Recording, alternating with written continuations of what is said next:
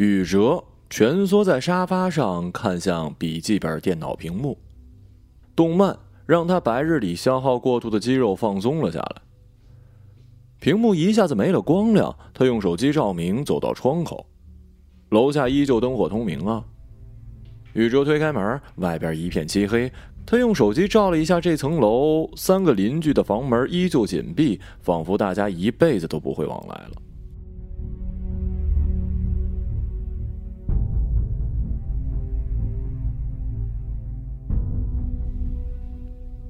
他也关上门，坐回沙发，翻看手机。微信上未读提示有十六条，两条来自于学员，十四条来自于安安。一个学员说自己听力减弱，另一个学员问他减脂期可不可以吃薯片。这都是健身的常见问题。宇哲当健身教练已经两年了，回答早就得心应手。他让前者做运动的时候外放音乐，以减少对内耳的损害。后者嘛，则是委婉的拒绝。安安的短信依旧是那几样，为什么不回我？出来见个面好吗？你是不是男人？我都这样低声下气，你都不理我，我来找你。宇哲对这小姑娘真是头疼啊！两个人之间根本就不是恋人关系。原本宇哲在家里催促下呢，跟另一个女孩子相亲，对方觉得他不够成熟，就作罢了。宇哲大大的松了一口气。可这相亲女孩子的妹妹却不知道眼神哪儿不对，加了自己微信之后，还以姐姐的名义约自己出去。安安才读高中而已，十七岁，而宇哲已经二十七了，俩人聊天却没有隔阂，宇哲心里不免惊讶呀，转瞬又有一些抑郁。果然，自己还是太不成熟了。正是由于他开始没有拒绝，导致后来整个事件的走向越来越诡异。安安直言要当他女朋友，去开房也是可以的。女高中生的豪迈让宇哲很佩服。安安家跟宇哲家是相熟的，相亲没成呢，本就应该点到为止。如果还被人看到他跟未成年的安安关系暧昧，那真是跳进黄河也洗不清了。宇哲当机立断，让他好好学习，别胡说八道。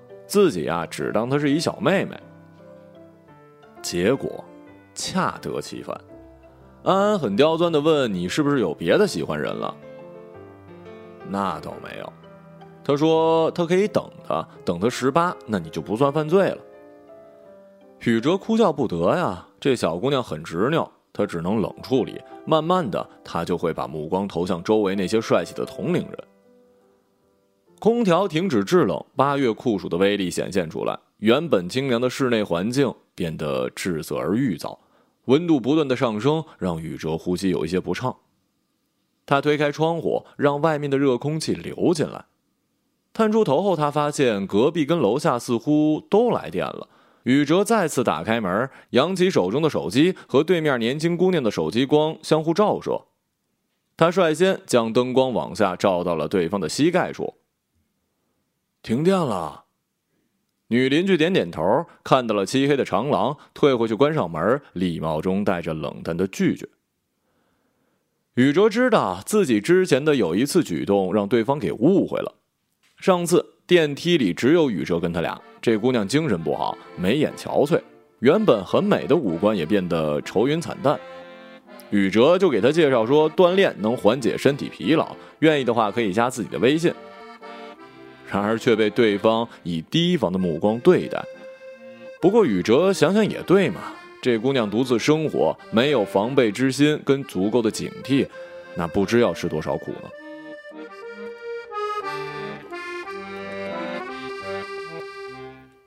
仲夏夜的停电让原本安静的夜晚充满了一种咸热的粘着感。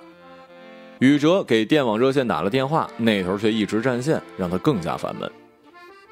就在这时，他听到外面传来了猫叫，那猫鸣有一些怪异啊，纤细中带着一种不同于普通动物的抑扬顿挫。你出来啊，我来找你了。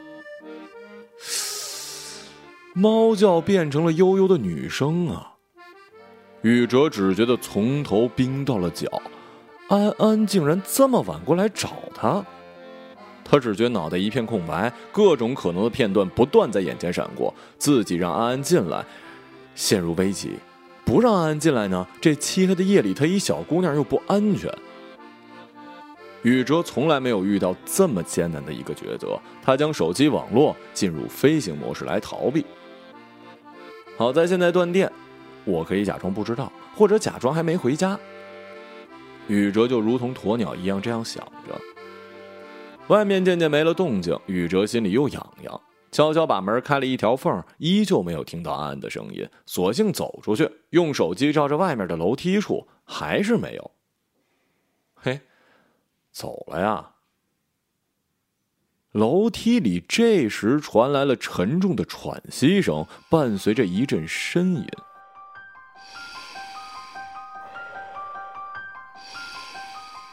宇哲几步跑过去，在灯光照射下，发现一个仰躺在阶梯处的胖男人，身上散发出酒臭味白色衬衣上有一些污渍，整个人呈大字在楼梯上，嘴里还在嘟囔着什么，就像是被海浪冲到岸上的垂尾鱼类。这人宇哲不认识，想必是这栋楼的业主。醉酒之后就迷迷糊糊的倒在这儿了。他先是将醉汉侧躺，避免呕吐物塞进他的喉咙，导致窒息。才一翻身，这胖男人立刻哇的一下吐出一大堆呕吐物，恶臭扑鼻而来。宇哲忍住恶心，架着他的双肋抬到了楼阶下，转角让他靠着墙壁，这才跨过楼梯间流淌的呕吐物折返。别跑！身后传来一声喊。醉鬼大呼小叫，呵，嗯，不准跑！闹了几下，他开始发出沉重的呼吸。手机连上网络之后，宇哲给安安回话，让他路上小心，打车回家。一秒钟之后，那头蹦出一条短信：“你把谁当成我了？你说清楚！你怎么这样啊？”宇哲都能够想到安安那张认真的脸。What？我的脑子也断电智障了？唉，可恶的断电啊！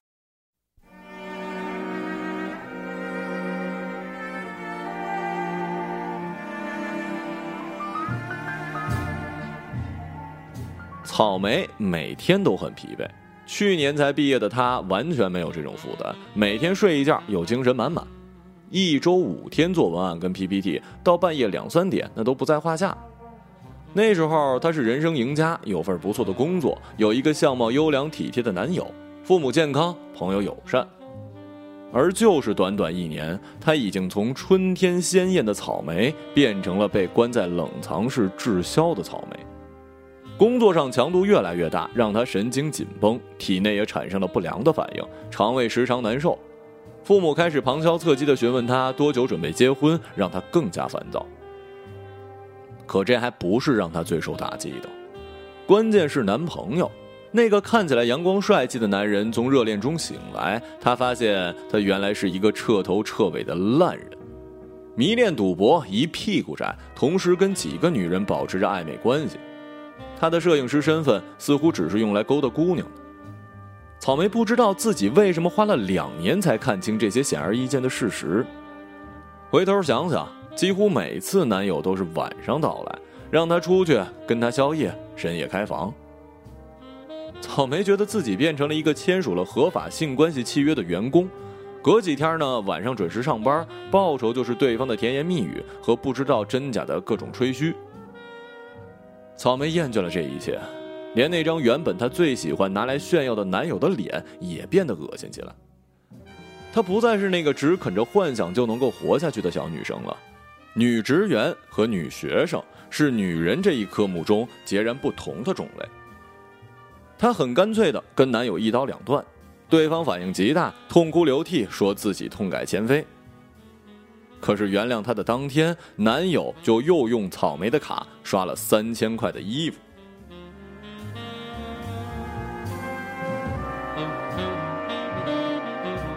草莓买了一瓶伏特加，喝酒壮胆之后，再次告诉对方：“我们到此结束。”男友换了一副面孔，大咧咧的说：“你怎么这么绝情啊？之前我们那么好。”其实我们很多浪漫时刻的照片我都有保存哦。草莓的脸由于愤怒、羞耻以及酒精变得通红。这个流氓啊！他用尽全身的力气喊他让他滚，不再妥协，哪怕可能在网络上发现自己的不雅照呢。男友吃惊的脸被他关在了门后，他无法想到，一向对自己百依百顺的草莓，竟然有一天这么刚烈。为了避开他可能的骚扰，草莓搬家到了现在的公寓，十五楼的顶楼，老小区，鲜有人到来的地方。前男友不断的骚扰着她，哪怕被拉黑，也依旧通过社交网络留言嘲讽、威胁她。每天，草莓都在担心，可能自己变成又一艳照门的女主角。生理跟心理的双重疲惫，让她的身体越来越差。今天洗过澡，吹着头发时，下定决心向人求助。于是他将整个事件都写了出来，准备通过电邮匿名发给他之前关注的一个心理咨询师。可就在这时，突然断电了，让他辛辛苦苦的打字可能化为乌有。草莓气得对着抱枕就是一过肩摔。过了大概半个小时吧，屋内变得越来越热，他忍不住打开门，用手机照出去。恰好与对面的男人四目相对，对方将灯下移，露出一个轻佻的笑，让草莓更加厌恶。他赶紧关上门。正对门的男人嘛，草莓遇到过几次，他给人一种很奇特的轻浮感，看起来就不是那种踏踏实实的人，如同是行走在狗群之中的猫，步伐不对，表情不同，散发出一股独特的危险气息。女性原本的好奇心，经过这几年已经变成了戒备。草莓尽量避开他，可最终还是被他在电梯里搭讪了。你精神不太好啊，其实可以适量的运动一下。男人的声音柔软，像是疲倦时的羽绒枕头。可很快，草莓就从这种男人惯用的花招中醒悟了过来。他说自己是健身教练。哼。哪有那么漂亮脸蛋的健身教练呢？草莓心里冷笑。他也不是没去过健身房，里头的教练都很壮实，一副随时可能脱掉衣服的表情，荷尔蒙在脸上飞扬。眼前自称宇哲的男人呢，看起来太瘦，而且他完全没有运动男的那种热力散发的感觉，看起来很悠闲。而对于这种看起来漂亮又爱说谎的男人，草莓特别提防。如果女人不想，你别说微信了，连微笑都得不到。关上门后，草莓听见有脚步声，有人在外边说话。他将门拉开一道之后，过道依旧一片漆黑。他关掉手机照明，听觉在黑暗中变得极为灵敏，似乎是两个男人的喘息之声。什么情况啊？正当他要听个仔细时，突然传来很大声的吼叫。不要走，并伴随一个男人离去的脚步声。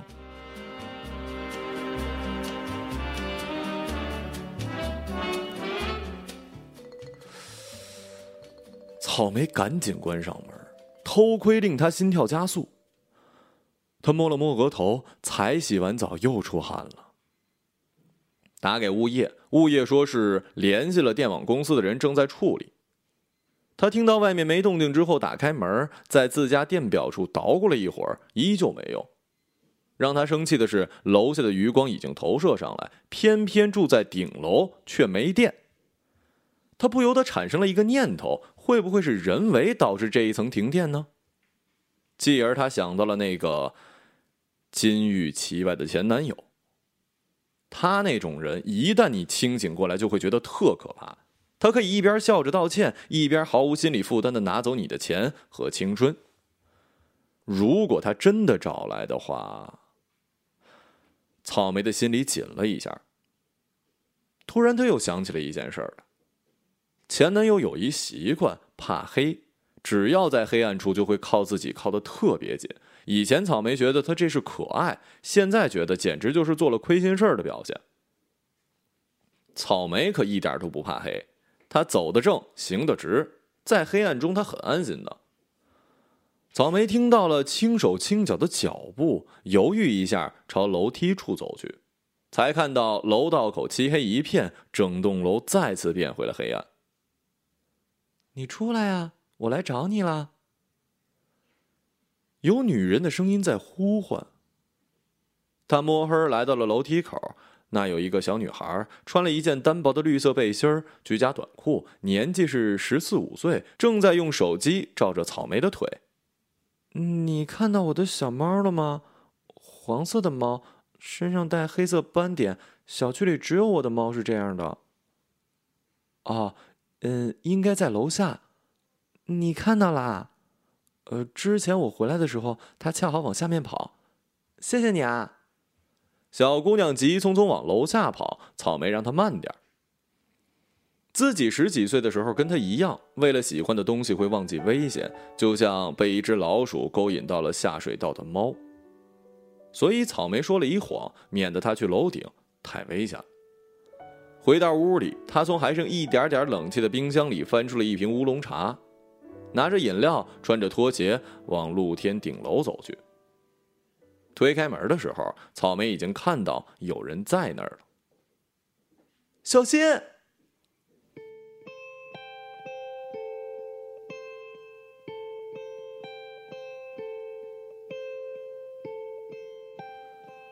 宋江抽着烟，看着面前环绕自己的两个老风扇慢慢停止了旋转。明天是老妈五十八岁的生日，而他却无法回家。不仅如此，为了不给家里添麻烦，他短信都不能发。失踪的宋江对宋家才是一个好消息。浪迹天涯，这种在年少时代极为浪漫的幻想，没想到有一天变成了自己真正的常态。风尘仆仆，四海为家，还有一个红颜知己。哼，听起来似乎还不错。可是，诗。和远方，如果发酵时间过长，就会变成屎，还有无家可归。他把烟头按吸在了烟灰缸里。宋江穿上才从超市打折的 Hello Kitty 人字拖，五块钱能够度过一个夏季了。不同于这层楼的其他房间，这里由于年久无人居住，屋子里弥漫着一股霉味儿。天花板上吊着一个简陋的灯泡，地上是青黑的水泥地。优点是房租便宜，如果不是这个价格，宋江也住不起。他今年二十五，已婚，到处打零工。停电对于他来说是一件很小很小的事儿。一个人如果经历了足够多的困难，那么就会对生活层出不穷的状况习以为常。不过是又点燃一根烟罢了。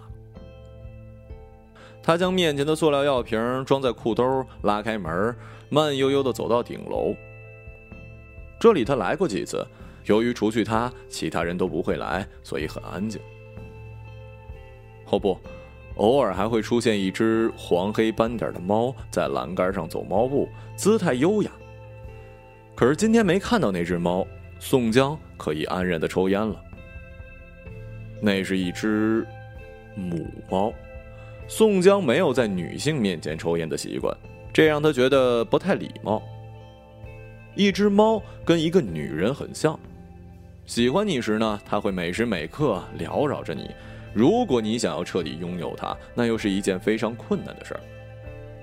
它就像是一只小猫，一只小鸟，永远不愿意被束缚跟困扰。若即若离时最美了。以前阿月就说：“如果你想要学会跟女人相处，可以试着养猫。面对女人，需要的就是耐心和情绪。”两块五一包的大前门一直味道很呛。宋江这两年已经习惯了，反而觉得够劲儿，能够刺激一下越来越麻木的神经。双手撑着简陋的护栏，宋江看着对面，那是与这边老小区截然不同的风光。四十几层的电梯公寓，没有斑驳的墙壁跟乱糟糟、吵吵闹闹的院子，一条街仿佛就划开了两个不同的时代，前面是文明，后面是生存。不需要为生存担忧的话，你就可以往前走。抓了抓头发，宋江吐了一口烟，那种地方对于自己来说太遥远，还是远远的看看就好了。没有大前门跟炸酱面，自己还真未必会习惯呢。他双手握在护栏，摇摇晃晃地站在狭窄的天台边想要跳下去看看。小心！身后传来一个女人的声音。宋江扭头去看，不免有些失望，因为那不是阿月。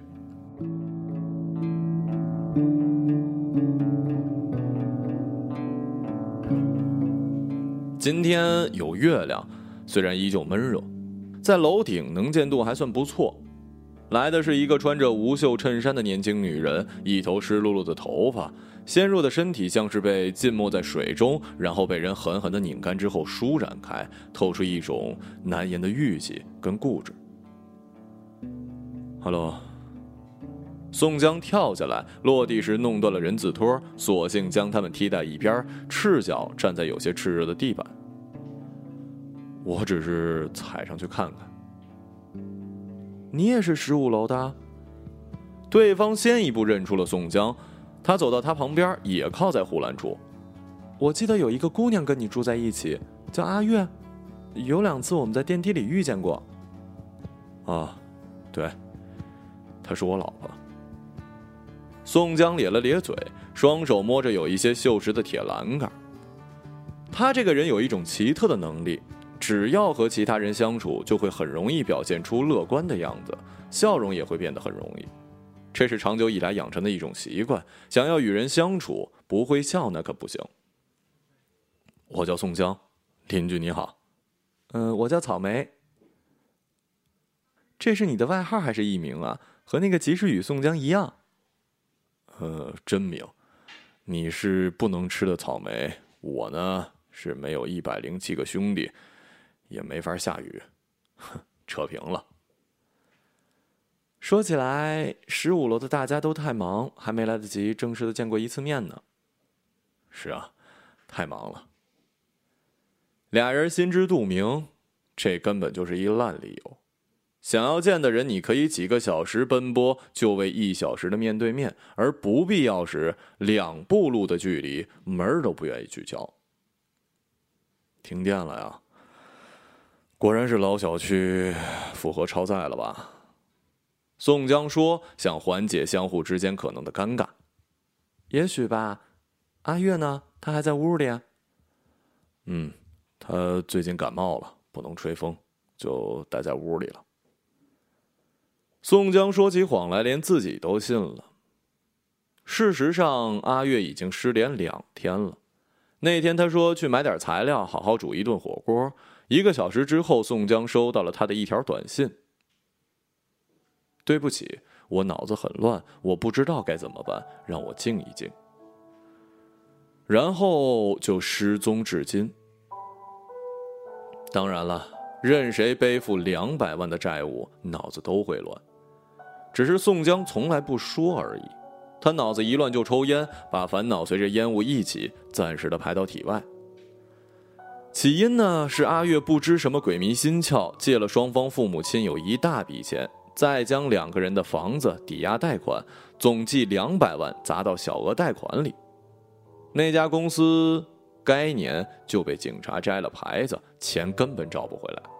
阿月能想的唯一办法就是逃，躲开亲友跟追债，还有审判，逃亡之路至今已经两年了。现在阿月甚至连和宋江一起逃避都做不到，独自离开了。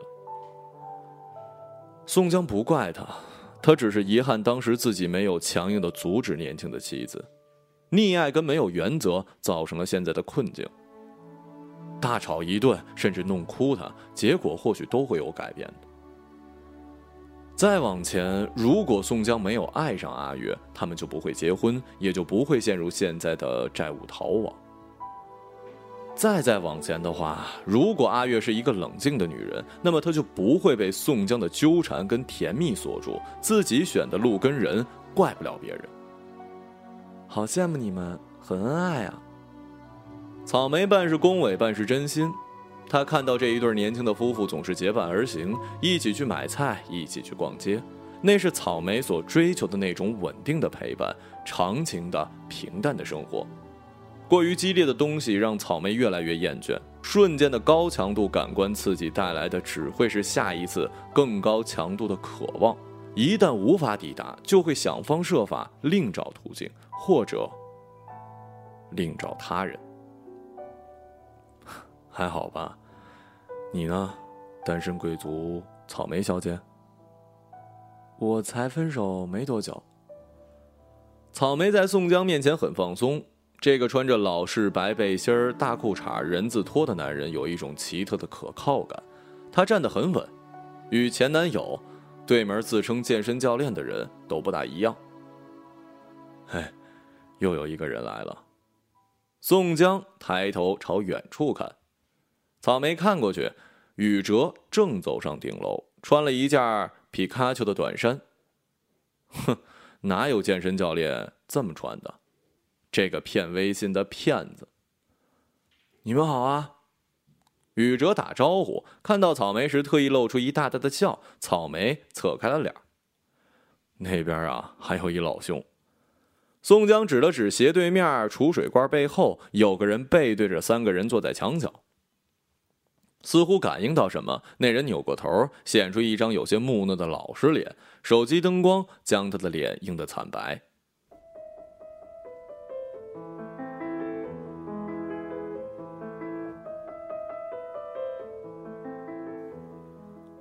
老实人，这是认识人对周琦的称呼。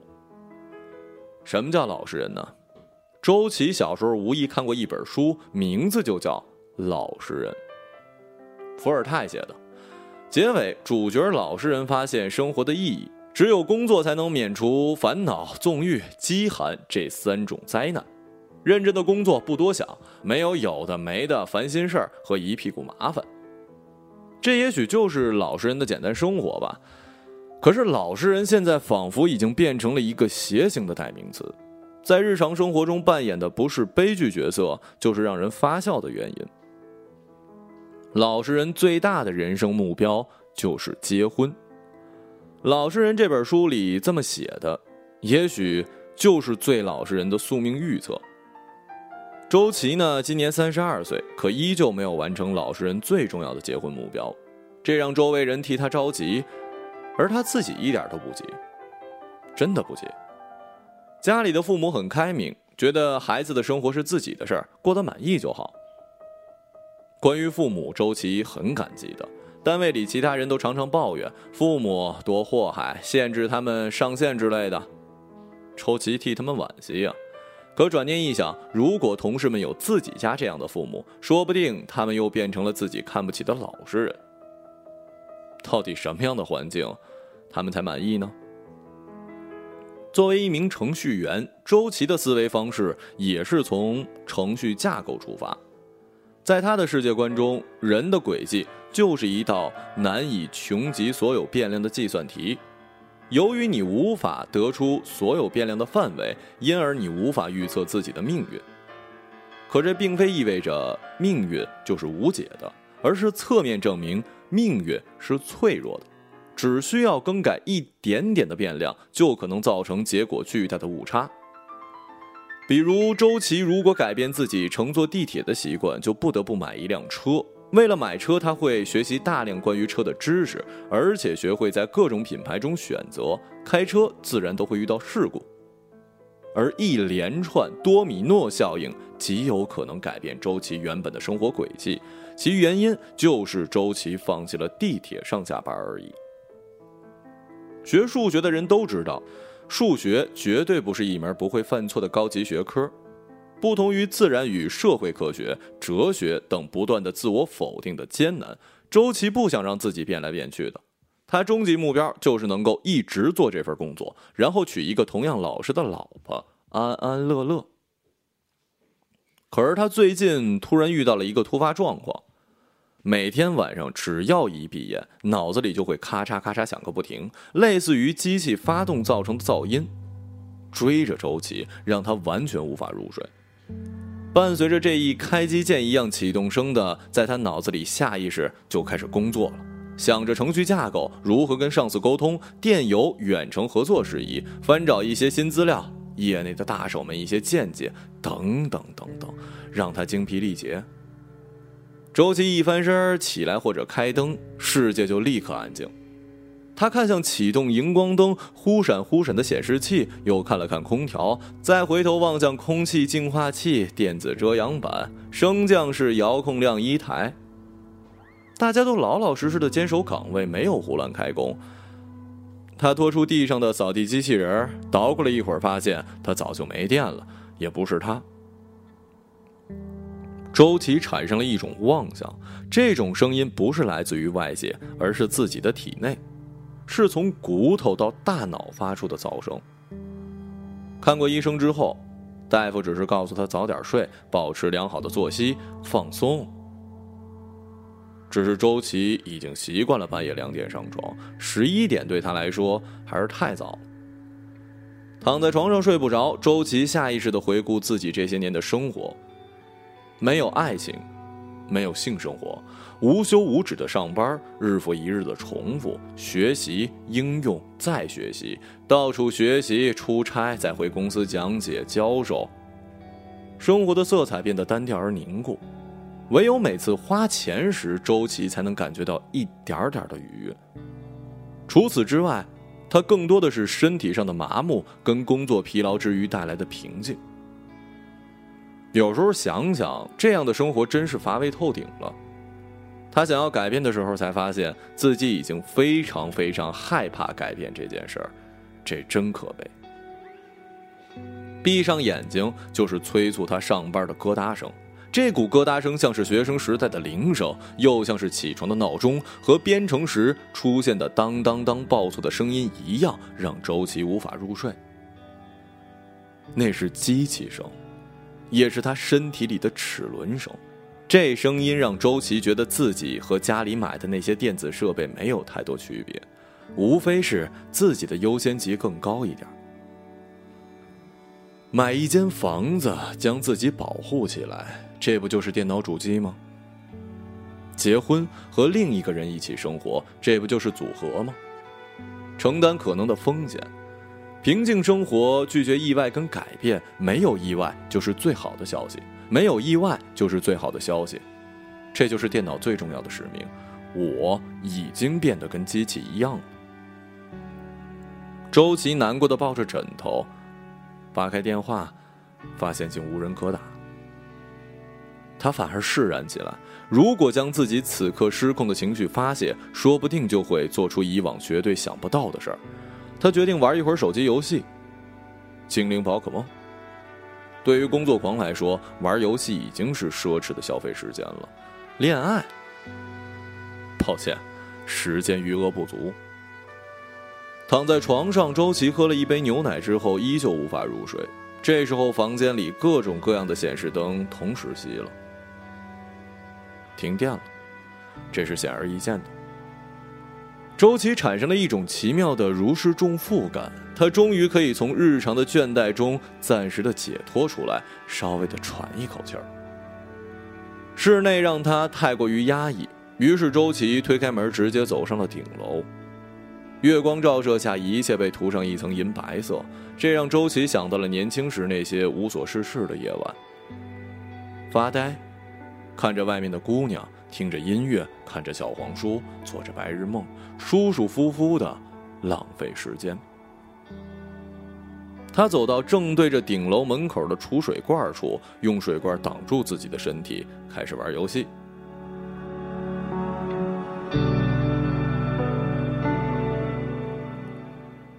Hello，身穿白背心、赤脚的男人对周琦打招呼，他脸上有一种奇特的从容。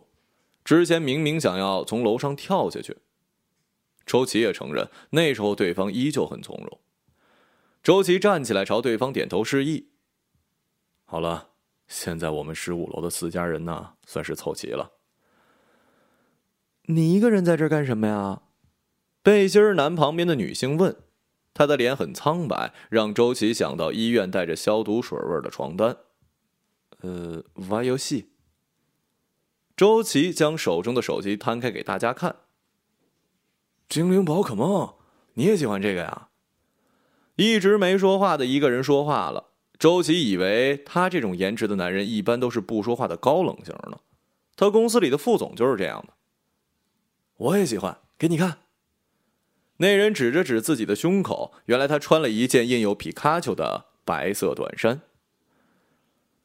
宇哲有些不好意思，自己突然的失态，宋江没有嘲笑。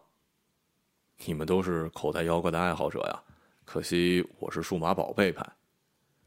我不是啊，草莓将自己跟宇哲分离开。我不看动漫的。介绍一下吧，还是我们住在同一层，也没有什么正经见面的机会。宋江依旧作为粘合剂，给三个不习惯的陌生人邻居做缓和。宇哲突然问了：“之前我听到外面有一小姑娘在说话，你们谁看到了？什么情况啊？”是下楼找猫的小姑娘。哦，是那只黄黑斑的吗？经常在楼顶走来走去的。宋江从烟盒里摸出烟，递给大家：“抽吗？别嫌弃啊。”只有草莓接过他的烟，另外俩人都说不抽。你是程序员吗？草莓好奇的看向周琦，嗯，你怎么看出来的？哼，我猜的。草莓笑，其实并不是。几次擦肩而过，他都听到周琦在说程序 bug 跟调试什么的，这跟他公司的那些程序员很像。那你猜猜我是干什么的？宋江将烟盒塞进裤兜，兴趣盎然的主动提问：“你嘛？”不会是长久做同一件事的人？这次草莓是凭直觉猜的。对，我在下面不远的一超市呢，当收银员。宋江一副猜的真准的样子，很自然的说出了自己的窘状。呃，我是健身教练。草莓冷冷的看着他，让宇哲有些莫名的心虚。不是我，我真是健身教练。说着，他就要脱下上衣展示，被草莓伸手阻止了。哎，别秀肌肉了，我有晕肌肉症。这这这什么病啊？人家的意思啊，是让你不要秀了，秀了他也不会把电话号码告诉你的。我这解释对吧？满分。宇哲无言。为什么说点真话就那么难呢？呃，楼下有一家新开的烧烤啊。周琦突然鼓起勇气插话。大家都看向了程序员，这句没头没尾的话让人费解。不过很快宋江就明白过来，替他补充完整。反正停电，家里也热，不如大家下去吃烧烤宵夜。我就不去了，睡前四个小时不宜吃东西。这话让草莓对他稍微相信了一点。我也不去了，明天还要上班，吃太饱容易睡不着。最近我要记心了。那就算了，程序员。像我这样的能做你的工作吗？听说你们待遇不错呀。周琦点点头。程序员并不需要太多天赋，时间堆积跟坚持认真就能把这份工作做得比大多数人更好了。嗯，大多数工作也都是如此。真羡慕你们这些单身汉呐！如果当初我没那么冲动结婚就好了。我还羡慕你呢，我们家天天相亲，烦都烦死了。结婚挺好的，只是暂时没有找到合适的。看我干什么呀？我才跟一个人渣分手，你们就谈结婚，这样真好吗？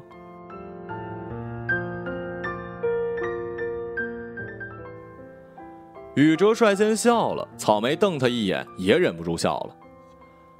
楼下那喝醉的男人是不是很胖，络腮胡子，脑袋有一些秃？草莓第一次主动问宇哲。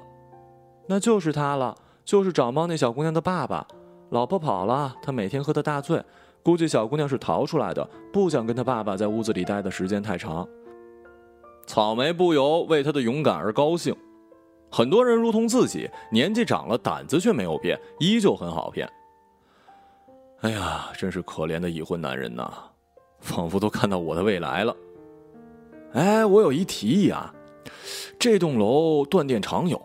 不如这样，下次断电我们一起出去好好吃一顿。断电期呢，大家只能相互发发牢骚，不准过于涉及相互的隐私，怎么样？行啊，如果我还在这儿，嗯，好，好吧。不过不要跑太远的地方啊。那大家先加一微信。草莓忍不住一笑，这家伙到底还是要到了自己的联系方式啊。众人商量着下次去哪儿聚餐，周围一下子亮了。四人都知道，短暂的意外结束了，每个人又不得不回到日常的烦恼之中。至少这个小时，大家是自由的。断电给了我们喘息之机，街对面那些不会断电的生活，又是怎么样的呢？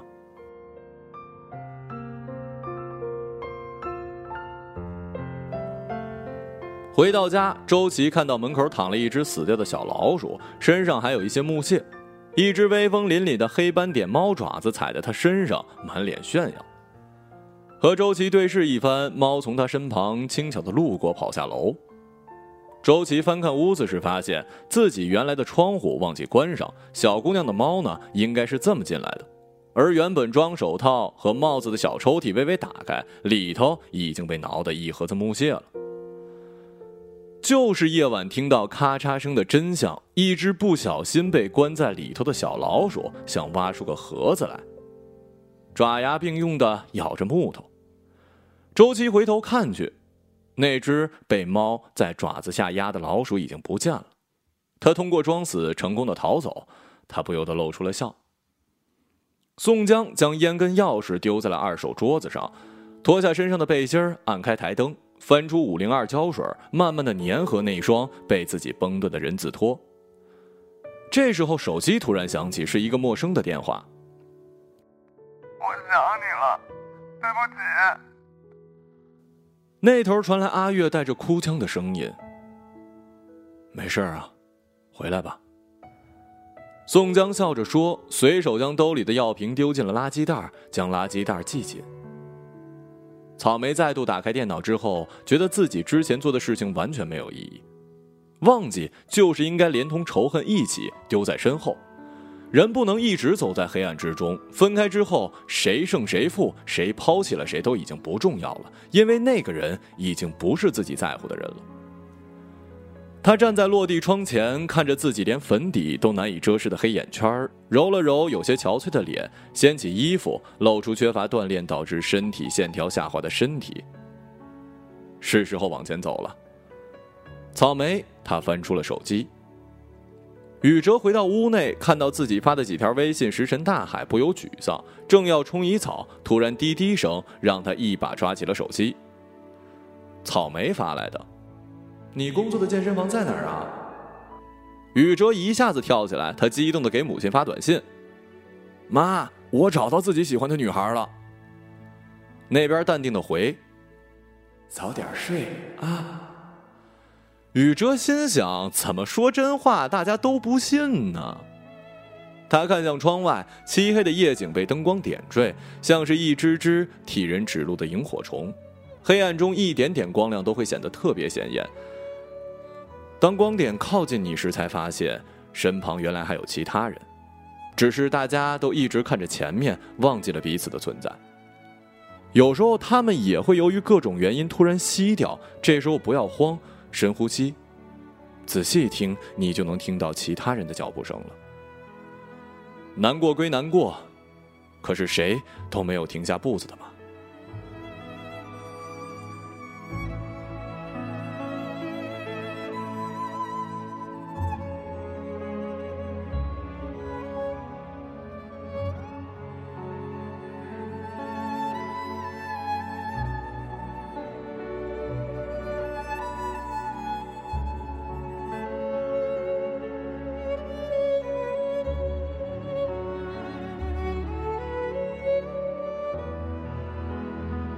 一个朗读者，马晓成。